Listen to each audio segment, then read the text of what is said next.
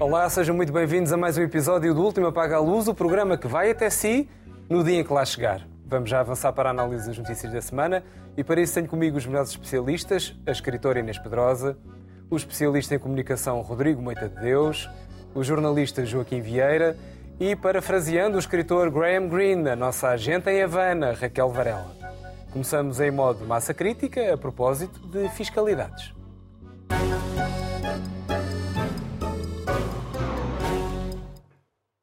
Ora, foi revelado esta semana, mas a notícia não caiu exatamente como uma bomba. Temos, aliás, de ter cuidado com as metáforas. Mas o facto de a carga fiscal ter atingido em 2021 o valor mais alto dos últimos 27 anos deu sobretudo que falar à direita, que, como se sabe, é mais desconfiada em relação aos impostos que o Estado cobra. Também nesta semana, e num assunto relacionado, falou-se na catástrofe das criptomoedas, que pareciam um grande maná, mas que vieram por aí abaixo. Este segmento mais obscuro da economia digital causa perplexidades, mas também uma certeza. As criptomoedas são para taxar.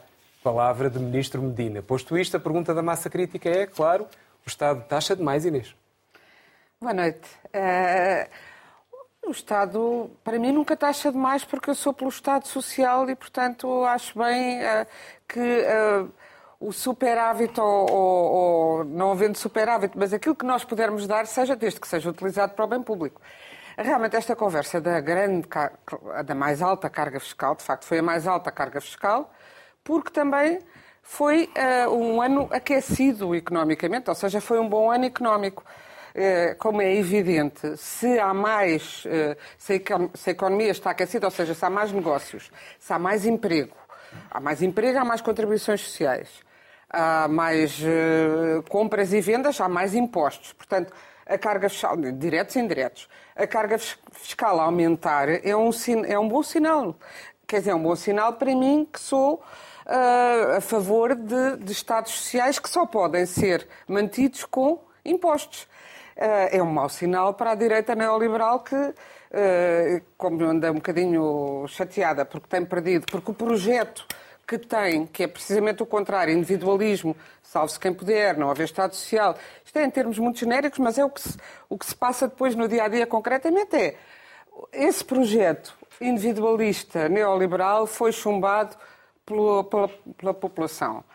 E a direita então agora diz que o povo, uh, o que é que está a dizer? Está a acusar o povo português de ser incompetente por não ser, por ter optado por outro, outro projeto social e, portanto, por não ser uh, defensor do, desse individualismo descabelado, do salve-se quem puder, e, uh, e, e, de um outro modelo de sociedade, que foi o que ganhou há uns anos um modelo de Estado Social versus o tal modelo do não sejamos mariquinhas, vamos todos emigrar e vamos ter todos apertar o cinto até ao infinito, infinito e viver muito mal para podermos ser um país muito rico e, claro, e com menos carga fiscal. Mas a carga fiscal, se temos um SNS com maior investimento e, e, uma, e este ano houve o maior investimento uh, de sempre no SNS, se houve o aumento maior que alguma vez houve em Portugal do, do, do, salário mínimo, claro que é um salário mínimo ainda muito baixo em relação a toda a outra. A,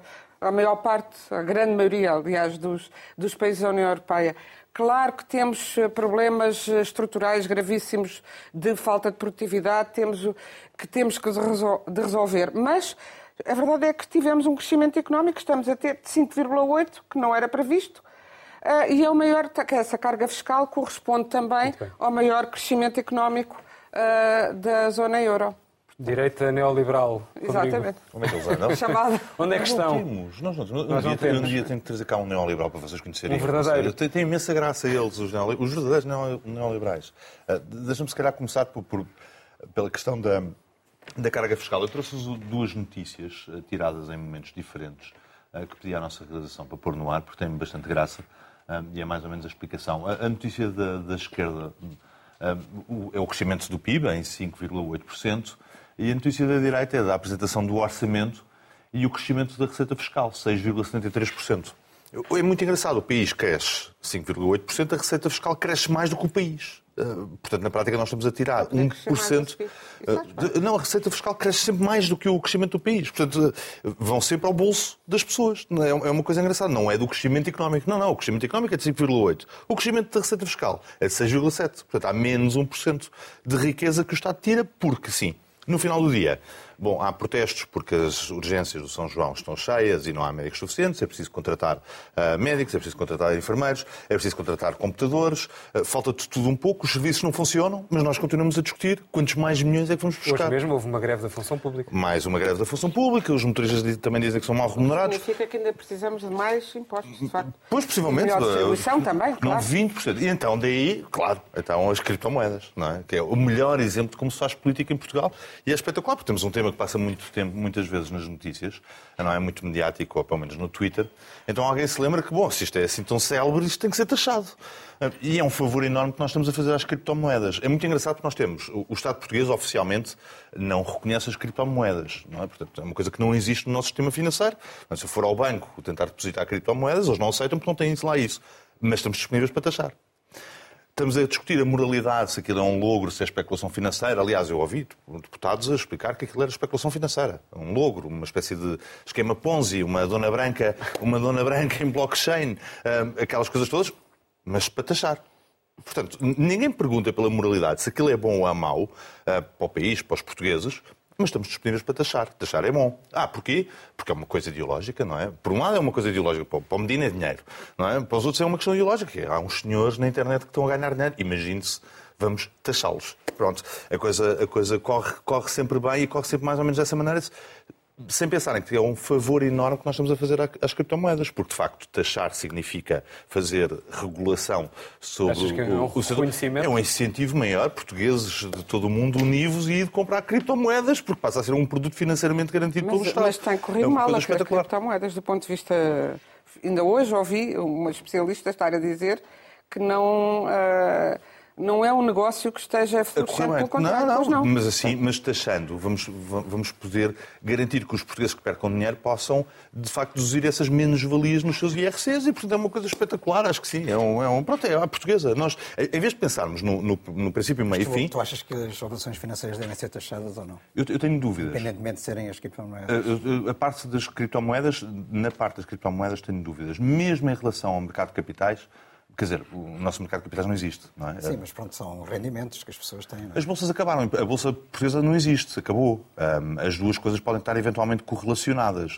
Quer dizer, há empresas, a bolsa, o PSI 20 já não se chama PSI 20 porque já não tinha 20 empresas há 10 anos. Chama-se PSI 1 Uma PSI 15. PSI 15. É, Mas é a base, a base ideológica é que o Joaquim está a perguntar. Achas mal, portanto, que os rendimentos capitais sejam taxados? É nós, não, os rendimentos capitais são sempre taxados. Dizes tu que não és um neoliberal, oh, tu não te subestimes. Então nós temos, nós temos que falar, nós temos, nós temos que falar com, com, com dizendo a história toda, os rendimentos capitais já são tributados. Ou seja, se eu tiver lucros na minha empresa, se eu tiver lucros com isso, uh, isso é tributado em sede de IRS. Aquilo que existe é, para além daquilo que eu já pago, pago mais porque aquilo é uma ação ou é uma criptomoeda. Uhum. É disso que nós estamos a falar. Não é um pagamento extra, é Sim. porque, pronto, porque é o. Não, não sei porquê. Por acaso não sei porquê. Porquê é que pagamos mais por determinados, por exemplo, não por, por mais valias eu de ações? Eu limites à riqueza, por exemplo. Para mim havia limites à riqueza e redistribuição. Por isso não me perguntes a mim. Bem, vamos aproveitar a redistribuição já existe. A redistribuição já existe. Pelo menos eu paguei impostos este mês convencido que sim. Muito bem. Por limites à riqueza, diretamente para Cuba. Raquel, como é que vês daí esta questão da carga fiscal? Olha, eu acho que a questão, antes de mais nada, boa noite a, a todos. Uh, eu acho que a questão da carga fiscal é sempre quem taxa, o que é que se faz com esse valor uh, e uh, como é que se taxa. Em Portugal, segundo o último estudo do Banco de Portugal, o IRC médio pago pelas empresas é de 25%. Qualquer médico que faça horas extraordinárias num hospital privado ou mesmo um enfermeiro que tenha dupla jornada, o que é generalizado no nosso país, paga mais de impostos. Aliás, em Portugal, generalizou-se esta célebre frase: qualquer pessoa que ganhe um bocadinho acima do rendimento do trabalho, uh, dos salários vergonhosos que se pagam, há um espertarão que lhe diz porque é que não fazes uma empresa. Esta frase diz tudo sobre o total desrespeito e a, uh, uh, que, que se transmite, se vê na hiperfiscalidade sobre o trabalho e sobre um trabalho específico, que é o trabalho dos chamados setores médios, porque quem é muito pobre não paga uh, IRS uh, e Portanto, e, e, quem é, e quem é rico, evidentemente, não paga. Aliás, o último escalão do IRS coloca um médico com horas extraordinárias e um milionário a pagar exatamente o mesmo. É isso que significa os escalões do IRS em Portugal. Depois temos a segunda dose do problema. É que tipo de impostos? Porque se são impostos progressivos sobre o rendimento, eles são justos. Se são impostos indiretos, como é o caso do IVA, eles vão penalizar justamente as camadas mais pobres da sociedade. E, finalmente, temos o que é que se faz com esses impostos. Quer dizer, eh, segundo o último estudo, nós temos 70% dos portugueses que não têm os dentes completos. Até no Brasil e aqui em Cuba, países muito pobres, se vê menos pessoas desdentadas, que é o direito elementar a sorrir. Em Portugal, esse direito não existe. Como Portugal é, segundo o último estudo da OCDE, um dos países que paga mais saúde privada. Os portugueses têm cerca de 30% têm que utilizar cerca de 30% para pagar saúde privada depois dos impostos que descontam para o Serviço Nacional de Saúde. E o mesmo se passa com o estudo recente sobre a educação, ou seja, quem é pobre não chega ao ensino superior ou tem muito mais dificuldades em chegar ao ensino superior. Portanto, eu acho que a pergunta em relação à carga fiscal, já para nem falar do que é que significa o aumento com o orçamento de guerra ou a dita economia de guerra uh, e outras, e a economia da dívida pública. Quer dizer, se há acordo unânime em relação à dívida pública, as nossas diferenças em relação à dívida pública, não é se ela vinha ou não da, do setor privado, porque isso ninguém duvida. A dúvida era se nós devíamos salvar o setor privado porque havia um risco sistémico ou não, porque toda a gente admite que a dívida pública resulta dos negócios privados dos amigos do Centrão. Portanto, e é aí que o Estado gasta a maior fatia dos nossos impostos. Portanto, eu acho que a pergunta tem que ser feita: que tipo de impostos, que tipo de benefícios? É aí que nós respondemos se os impostos são justos ou injustos. Dada esta situação, eu acho que são brutalmente injustos. A carga fiscal em Portugal é insuportável e ela é injusta. Muito bem. Joaquim. Neoliberal. neoliberal. O Rodrigo acabou de chamar-te neoliberal, Raquel. Não sei se isto se ouve em Cuba, a palavra neoliberal. Não sei se é filtrada. Não é sei se entra. Joaquim. Só estrangeiros. Uh, bom, eu não vou discutir sobre se os impostos são bem ou mal aplicados, isto é, se o orçamento é bem ou mal gasto, uh, mas há um orçamento que é preciso cumprir, é definido pelo Estado, é aprovado na Assembleia da República, e depois os impostos, no fundo, são para pagar esse orçamento, porque é a única fonte de receita que o Estado praticamente tem. Uh, e, e, realmente uh, em 2021 foi uh, mais elevada a carga fiscal, não só em percentagem do PIB, 35,8%, como também nominalmente, isto é, em valores absolutos, coisa que nunca tinha acontecido. Incrível. apesar de o governo, este governo e os anteriores de António Costa, terem vindo sucessivamente a prometer que iam baixar a carga fiscal, e isso só aconteceu no ano, 2018 para 2019. Eu, por acaso, aqui neste programa, já em anos anteriores, tenho eh, dito que tenho quase apostado que a carga eh, fiscal ia aumentar naquele ano, apesar das, das previsões em contrário no Orçamento do Estado. Por acaso não fui verificar se de facto isso aconteceu quando eu o disse, mas a verdade é que isto tem sido uma tendência constante. Mais uma vez, agora eh, o Governo promete a descida da carga fiscal este ano, em para aí três ou quatro décimas. Portanto, não chega sequer a um ponto. Um ponto seria uma coisa espetacular, mas não, não é possível. Eu também não sei se com esta situação, em, eh, com uma inflação muito acima daquilo que está previsto, e a inflação contribui para aumentar a carga fiscal no que respeita à, à coleta do IVA, que é uma das componentes principais dos impostos, uh, já começo a ter as minhas dúvidas que de facto seja possível descer a carga fiscal. Mas promete-se, até 2026, isto é até o fim da legislatura, promete o Governo, descer a carga fiscal em 1,8%, qualquer coisa assim parecida. Será possível? Cá estaremos para ver, não é? Se este programa ainda existir. Mas perante a, a, a trajetória que tem vindo a ser seguida, mais uma vez, tenho as minhas dúvidas e, e, portanto, reservo-me o direito de pensar que isso uh, poderá não acontecer. Duas promessas que António Costa não consegue cumprir. Esta é a história dos médicos de família dos médicos de família já desistiu porque disse que gato escaldado, água fria tem medo, e portanto já não vou prometer mais. Mas em relação à carga fiscal ainda é prometido. Não sei se os portugueses sentem muito esse, esse peso da carga fiscal, porque na realidade não é isso que leva as pessoas a protestarem. Protestam contra a inflação, como aconteceu ainda hoje, uhum. Eh, uma grande manifestação que houve em Lisboa. Não sei se é foi muito grande, mas pronto, foi uma manifestação significativa de qualquer modo. Uh, mas é sempre em relação ao custo de vida, em relação à questão dos preços, em relação aos salários, não tem sido em relação à carga fiscal, portanto, de alguma forma. As pessoas, apesar da pandemia, apesar dos problemas, a verdade é que nós estamos com índices de poupança bancária como nunca tivemos neste país. Uhum. E, portanto, se há dinheiro nos bancos, se calhar também não é. O problema da carga fiscal é capaz de não ser o principal problema que nós temos no que respeita à questão financeira e económica. Criptomoedas. Pois, eh, como, como eu ali quando estava ao Rodrigo, eh, realmente as operações, os rendimentos de operações financeiras, à partida devem ser taxados. Mas este não é um problema. Eu não acredito que Portugal ah, só queria dizer que em relação à carga fiscal, nós não estamos sequer entre os países que têm a maior carga fiscal em porcentagem do PIB na Europa.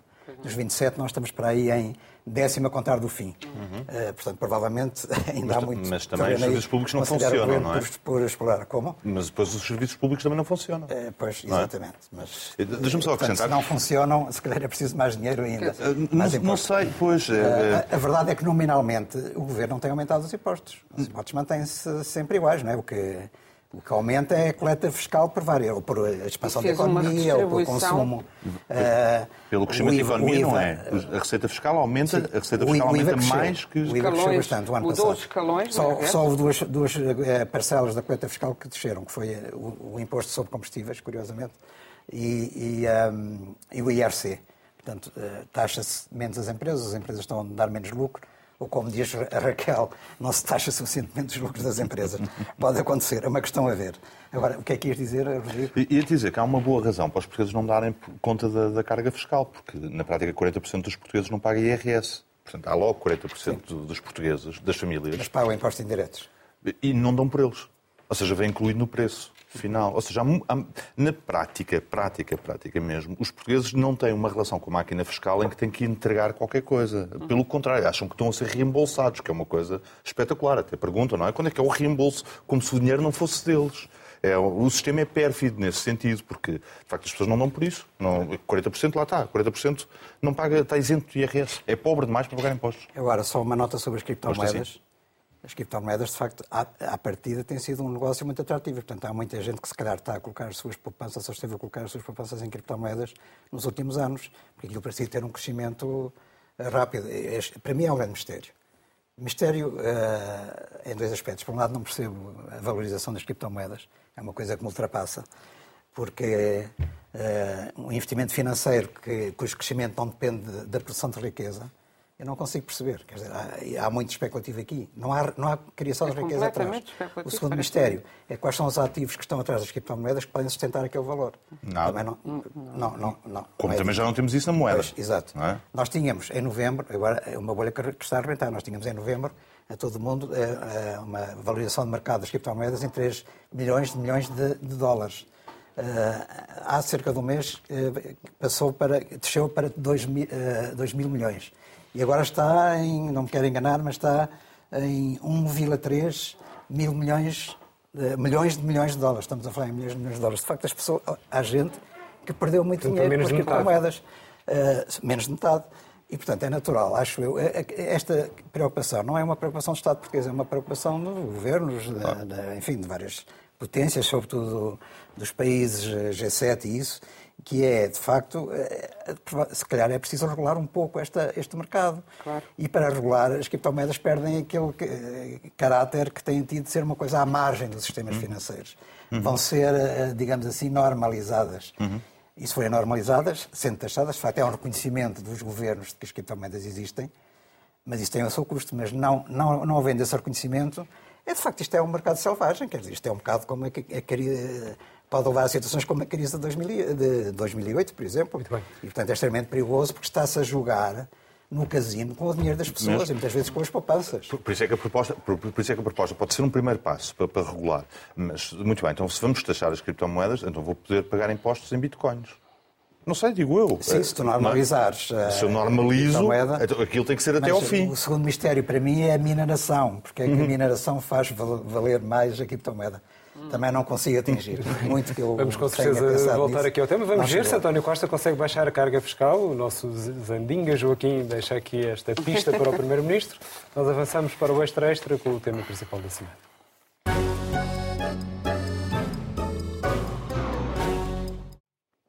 Com amigos destes, quem precisa de inimigos? É o que terá pensado António Costa depois do Presidente da República, Marcelo Rebelo de Sousa, ter revelado que o Primeiro-Ministro vai a Kiev.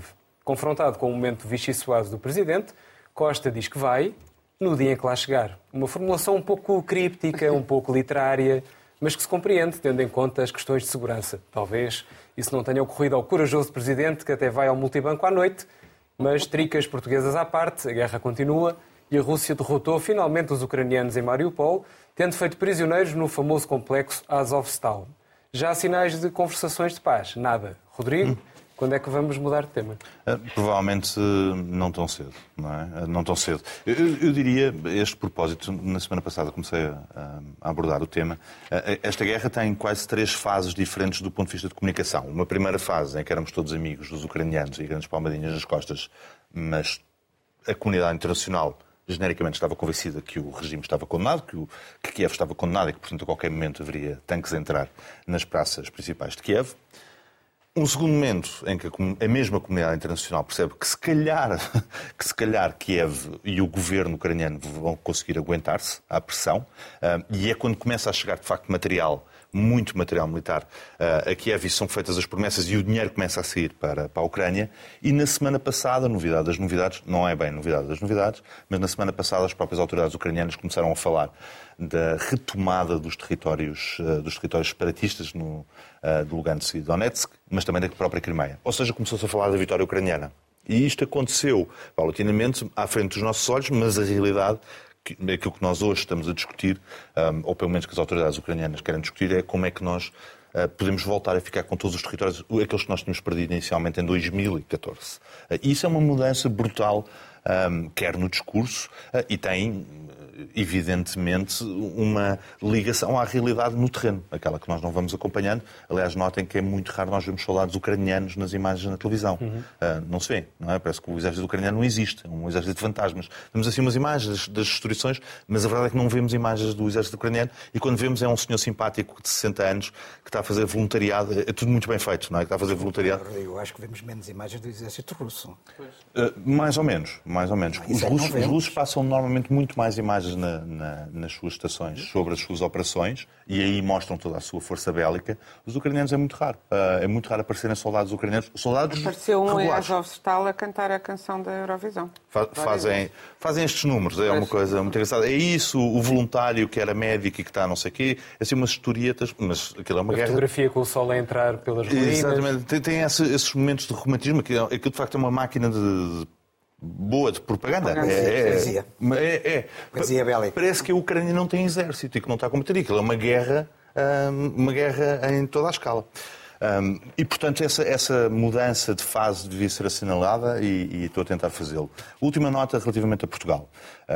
Nós anunciámos hoje que vamos mandar mais 120 toneladas, hoje não, esta semana, mais 160 toneladas de material militar. Se forem outra vez G3 dos anos 80, se calhar é melhor não. A não ser que estejamos a requalificar o Museu das Forças Armadas Ucranianas. É uma hipótese, mas eh, se calhar é desaconselhável mandar para lá G3 com 30 ou 40 anos. É, é desaconselhável e pouco, pouco simpático.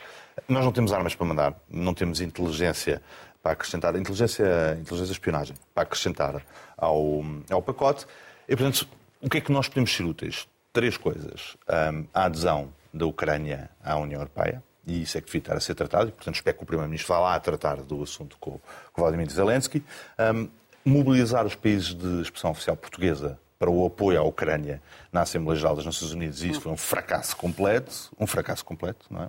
Só Timor é que votou com Portugal na Assembleia Geral das Nações Unidas e três, espero que seja para anunciar a reabertura da, da Embaixada Ucraniana, porque se for só uma visita para cumprimentar, pronto, tem um valor simbólico, é como mandar a G3, mas muito pouco efeito prático. Joaquim. Tanto quanto sei, vai ser anunciado agora com a ida de António Costa a reabertura da Embaixada. Ah, espero que sim. Eu não sabia. Não, não foi de propósito. Não foi uma... Não fiz de Marcelo.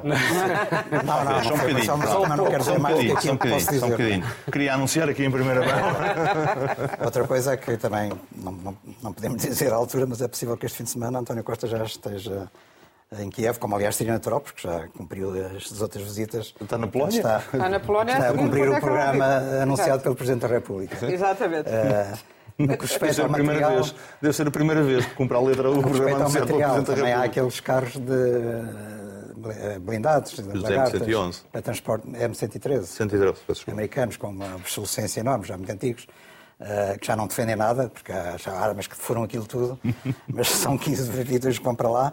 Eh, que é uma coisa meramente simbólica, portanto dá para passear ali junto à fronteira com, com a Polónia, Polónia. mas a ir para a frente de combate eh, do É lado leste acho, acho mais difícil. Também ouvi dizer que António Costa desejaria que durante a sua visita os carros já lá estivessem. E parece que não vão estar, porque aquilo demora pelo menos um mês a preparar, porque estão, têm estado parados é em Santa. Margarida. E é Portugal, pois há um Eh, intendente, Não têm do- baterias, está tudo desarranjado, tem que se revisão, pintura de alguns deles e tudo isso, portanto, e depois o transporte não pode ser de avião, por questões de segurança, portanto vai ser por via terrestre, eh, comboio ou tiro, ou seja o que for, portanto vai demorar ainda alguns tempos e vamos lá ver se os ucranianos querem aproveitar aquilo para alguma coisa. Mas pronto, mostra a boa vontade de Portugal. Quem dá o que tem, a mais não é obrigado, costuma-se dizer. No, no que respeita É uma limpeza de inventário, é uma coisa bestial. calendário, de facto, eh, Marcelo Rebelo Sousa aparece aqui como desmancha prazeres, não é? De facto, não se percebe. Ainda hoje o Presidente não, não explicou porque é que anunciou a ida de Costa, porque ele estava guardado a sete chaves como segredo, por questões de segurança. Quer dizer, os, os chefes de, de governo que foram a Kiev, nenhum, que eu saiba, nenhum deles foi anunciado pre- previamente à altura da, da chegada. O Boris Johnson, Boris Johnson, por exemplo, só quando saiu é que foram divulgados os vídeos dele a passear pelas ruas da, da- da capital e tudo isso. Agora, na- só para dizer uma nota em relação àquilo que o Rodrigo eh, falou sobre as fases da guerra, as fases da guerra.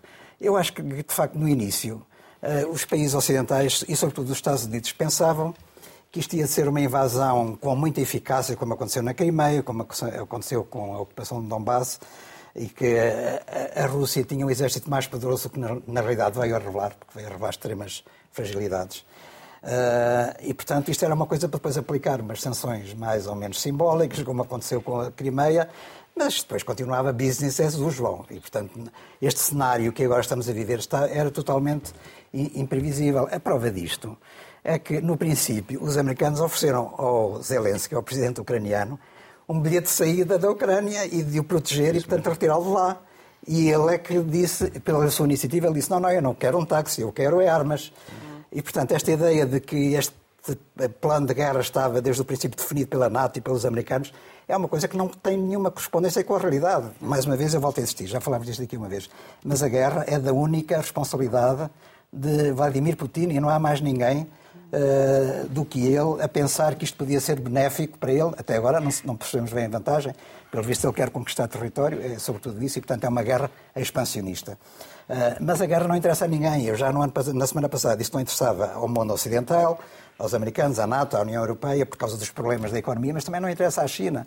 A China, que é um aliado do- do- do- da, da- Rússia e que está mais ou menos silenciosa num, num apoio um bocado dúbio, eh, não está a tomar nenhuma atitude de condenação, mas também não está a- a- a- propriamente a apoiar. Eh, A guerra vem desorganizar aquilo que era a globalização. E a globalização era o principal fator de crescimento da China.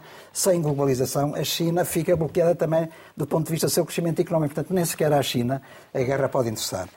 A última coisa, a rendição de, de Mariupol, de Azovstal. Eh, eu acho que é uma derrota para a Ucrânia, não do ponto de vista militar, porque de facto, como o bastião militar, Mariupol já estava ocupada pelo, pelo, pelo exército russo, não há dúvida nenhuma, só havia ali aquela bolsa eh, no, no complexo Azovstal. Mas do ponto de vista simbólico, político, era muito importante ter ali um foco de resistência, porque isso eh, estimulava também a resistência no resto da Ucrânia. E isso desapareceu. Agora, sobre a questão de, do batalhão Azov, de quem lá estava serem nazis ou não serem nazis, eu gostava só de dizer uma coisa, para terminar. Ah, os nazis não são aqueles que usam ah, distintivos nazis. Os nazis são aqueles que têm um comportamento nazi.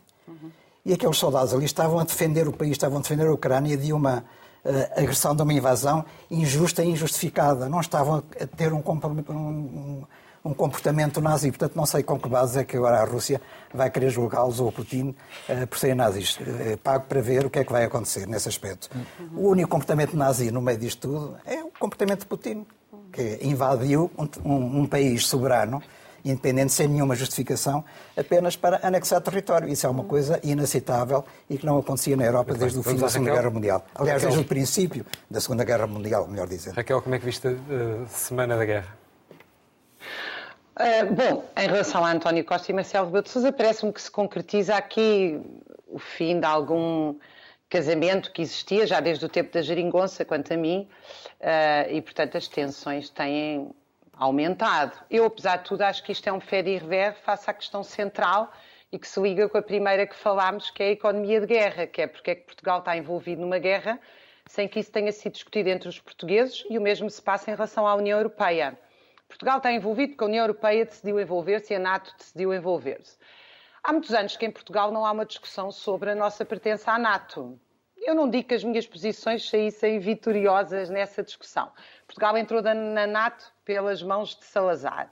Eu acho que valia a pena, várias dezenas de anos depois, perguntar aos portugueses se querem pertencer à NATO e se querem que os seus impostos sejam usados, seja para material que não funciona, seja para material que funciona, numa organização, quanto a mim, ofensiva como a NATO. Portanto, eu acho que o essencial era discutir porque é que Portugal se envolve nesta guerra, porque é que Portugal mandou militares para a Roménia e porque é que Portugal faz parte da NATO. E ter uma discussão aberta, que certamente não vai ser feita uh, uh, só por comentadores ou políticos, é uma discussão que tem que ser feita por todo um país e perceber quais são os benefícios dessa aliança que é, obviamente, estratégica para o bem e para o mal, consoante o ponto de vista. Portanto, acho isso muito mais interessante do que a discussão do FEDIVER, porque os FEDIVERs são sempre uma infantilização das pessoas e, portanto, uma diminuição da democracia. As pessoas, para tomarem decisões, têm que as conhecer e não as conseguem conhecer se nós transformamos todo o povo em assistentes pela televisão das decisões dos políticos. O mesmo se passa em relação à União Europeia, sendo que grande parte das decisões face à guerra da Ucrânia foram tomadas por pessoas não eleitas na União uh, Europeia. Uh, sobre o que se passou estes dias na guerra, uh, eu acho que estes dias, provavelmente, embora a gente precise de alguns meses e às vezes muitos anos para saber exatamente o que é que se passou. Eu dá-me ideia hoje, pelo papel da Itália, a, a, pedir um acordo de paz, e é a primeira vez que um país destacado da União Europeia vem pedir um plano de paz, que uh, há aqui, ou, ou é uma coincidência, ou claramente esta guerra, onde a NATO está envolvida uh, desde sempre. Uh, lembro que a NATO e Trump, assumidamente ao lado de Zelensky, armou a Ucrânia desde 2014, incluindo este batalhão Azov, que, quanto a mim, jogam mais ou menos o papel dos mujahedinos no Afeganistão. É a ideia de que o inimigo do meu inimigo é meu amigo, até se tornar num terrorista que rebenta bombas em salas de concerto. Uma vez que um nazi não deixa de ser nazi porque está a resistir, eventualmente, até outros nazis, porque há muitos nazis também a apoiar Putin e a ser apoiados por ele.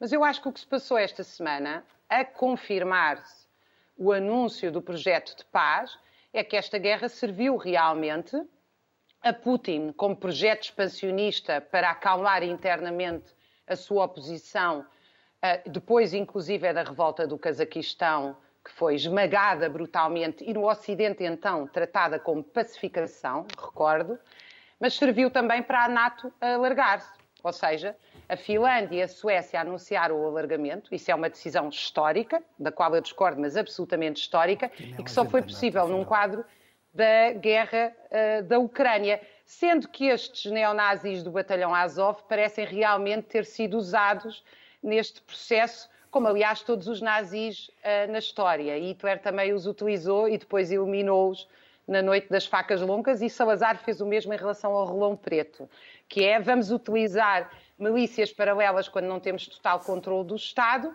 e depois eliminamos. De facto, teve-se ali vários meses a dizer que este batalhão Azov era o símbolo da resistência e o que se viu foi que eles, como era esperado, foram esmagados e agora pode-se anunciar a rendição. No fim disto tudo sobra a barbárie, porque eh, quer de um lado, quer do outro, o que há é, obviamente, um estado de barbárie, de destruição, esta invasão russa Quanto a mim, obviamente, não começa só com a invasão russa, mas com a provocação da NATO. Mas o que ela provocou foi uma destruição, foi milhões de refugiados e foi a militarização da União Europeia e certamente o endurecimento do uh, regime russo. Portanto, tudo isto é uma tragédia e a paz que vier é sempre uma derrota, mas é melhor do que continuar esta guerra. Muito bem, Inês. Pois a derrota que de Azovstal pelo menos tem uma vantagem. Acaba-se com a desculpa dos nazis. Não é? Portanto, o nazi Putin já uh, derrotou os grandes Já invencíveis nazis, já desnazificou, agora não sei o que é que ele vai argumentar para continuar a fazer. É evidente que e eh, queria reforçar aquilo que o Joaquim já aqui disse, e já não é a primeira vez que dizemos isto. E, eh, quem a culpa exclusiva desta invasão é de Putin, é do Kremlin. Eh, não houve nenhuma ação da NATO que justificasse, tanto, tanto que não houve, que neste momento o que acontece é os vizinhos eh, que tinham simpatia pela Rússia, ou pelo menos tinham uma boa vizinhança, eh, como a Finlândia e a Suécia, a impoluta Suécia querem pertencer à NATO para se defenderem. Porque a NATO é, e agora esta guerra serve para o provar, é neste momento a defesa que existe perante este tipo de ataques. Ah, eu sou favorável a que haja um exército europeu para que a Europa. ah, para- sou desde sempre, desde a Constituição. tinhas desde- disso aqui há- até. há muitos anos. Porque penso que os interesses da Europa não coincidem necessariamente com os dos Estados Unidos e com os, do- eh, eh, sobretudo com os dos Estados Unidos, e que era bom, eh, já até para dizermos, para podermos falar mal como gostamos de falar dos Estados Unidos, já agora não precisamos dele que eles nos defendam sempre, que é o que acontece, não é? E portanto, eh, agora. O que se está a passar, eh, eh, as fases que o, que o Rodrigo elencou, de facto a guerra foi tendo, está, está a ter várias fases, mas eu temo que se prolongue muito porque esta ideia, uma das razões pelas quais não se vê, claro, não se vê cá os militares russos, porque é, é obviamente cá do lado do Ocidente, não é? Uh, porque obviamente ao lado uh, interessa falar dos, dos heróis, não é? Cada, os dois lados de qualquer guerra têm a sua propaganda. Mas a pouca visibilidade destes soldados significa, pode significar várias coisas. Para já, eles são necessariamente muito poucos em relação, por mais antiquada que seja que sejam o exército russo. Esta semana vi uma reportagem em que eles tinham deixado para trás numa cidade material médico de 88, que ainda era soviético e que, portanto, fora todos os prazos, o que significa que eh, foi um exército muito descurado, ou seja, para onde é que foi a corrupção, o dinheiro eh, do, do tal exército não foi para os soldados, nem para sequer para os cuidados médicos, para os pensos, para as ligaduras, que foram deixados para trás embalagens com essas datas, 87, 88. Mas, bem, estas desgraças todas, eh, de, de- de- de um lado e do outro, hum, não nos devem fazer perder de vista que é um exército gigantesco contra um, um exército pequeno. E não me parece que este sonho que nós temos e que a comunicação social vai eh, repetindo de uma aljubarrota que acontecerá um dia, eh, que vai acontecer. E, portanto, vai- porque já acontecer será à custa de muitas mais eh, Mariupóis eh, destruídas e muita gente morta e penso que muitas baixas no Exército, das quais não sabemos. Por isso eu, eu penso que terá de se entrar com tropas, são as da NATO, é o que há, hum, eh, porque era a maneira de, de só dar as armas, boas ou más, piores ou, ou melhores, não me parece.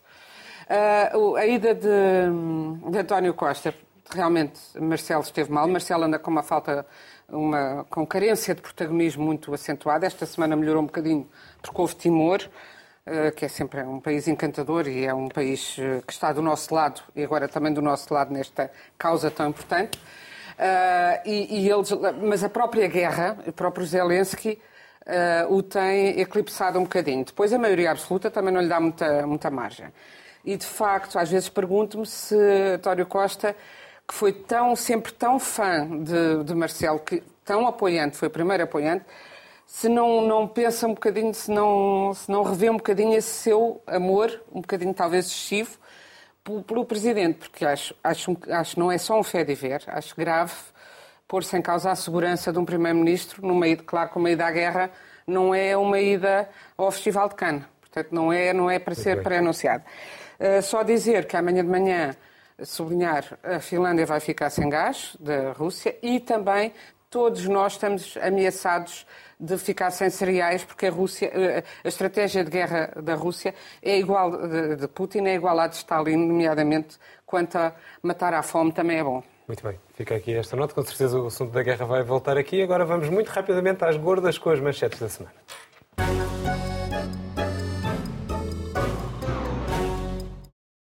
E começamos pelo Joaquim, que quer falar sobre o massacre de Buffalo nos Estados Unidos. Joaquim. Sim, mais um massacre cometido por um segregacionista, um racista branco.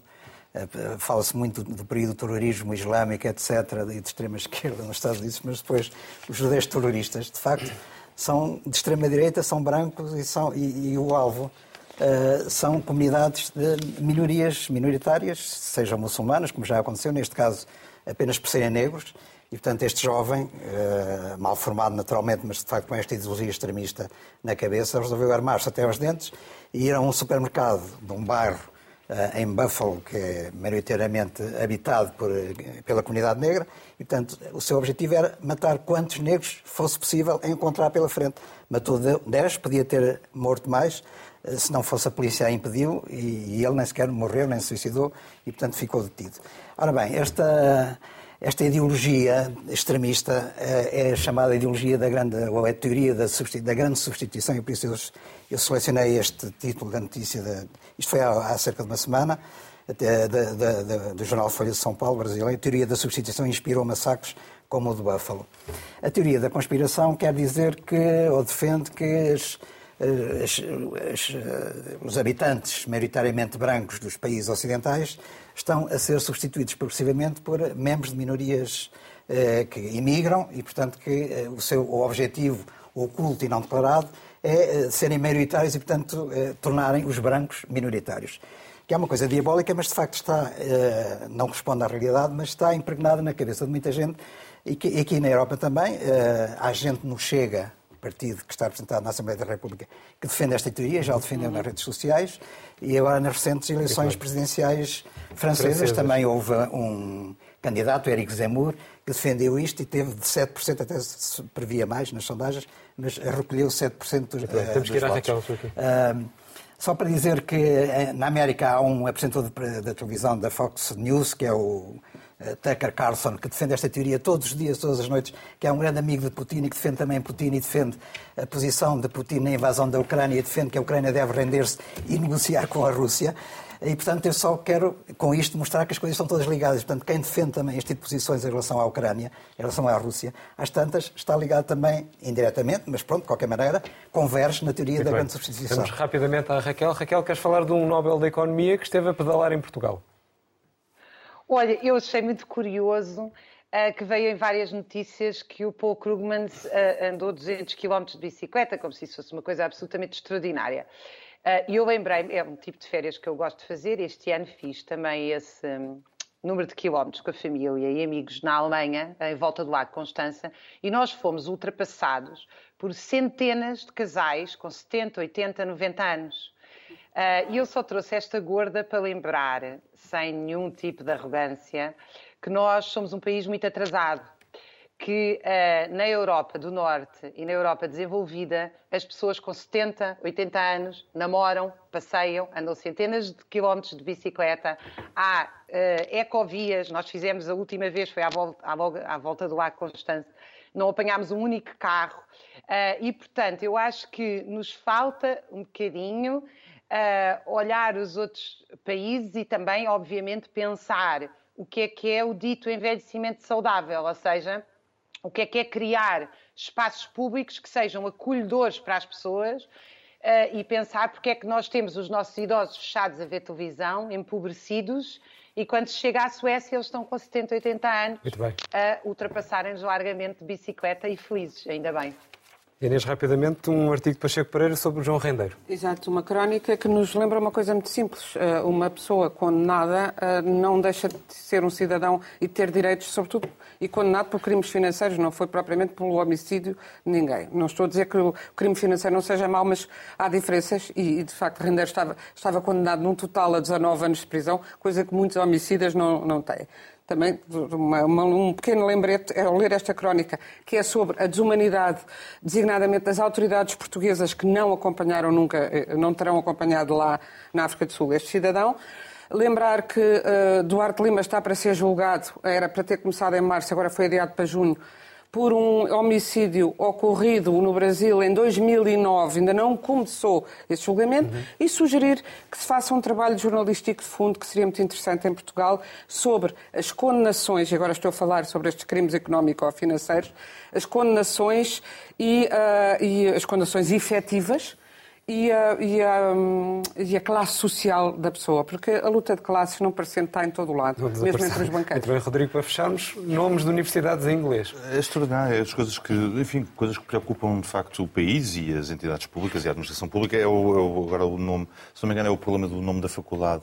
Nova uh, School of Law. Da, nova, of Law. Exatamente. E depois há o problema porque há também a nova Business School. Business School. E, e depois, uh, bom, em Coimbra também existe uma sim, School of Economics.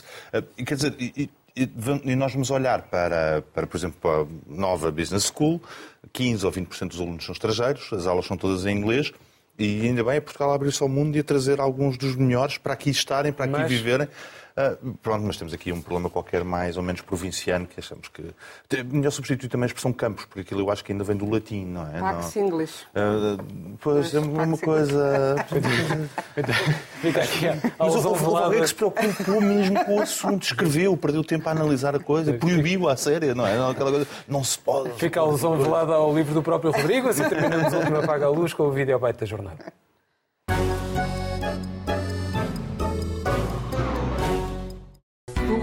Para a Ciência e a Tecnologia a investigar precariamente em Portugal. Cá dentro manda lá para fora para a imigração. Somos primeiros na instabilidade laboral. E Portugal já dizia: temos que ser os melhores e exportar engenheiros e doutores. Depois do vídeo oficial da FCT, a versão produzida pela Associação de Bolseiros de Investigação Científica ainda ficou melhor. Despedimos com a amizade. Até para a semana.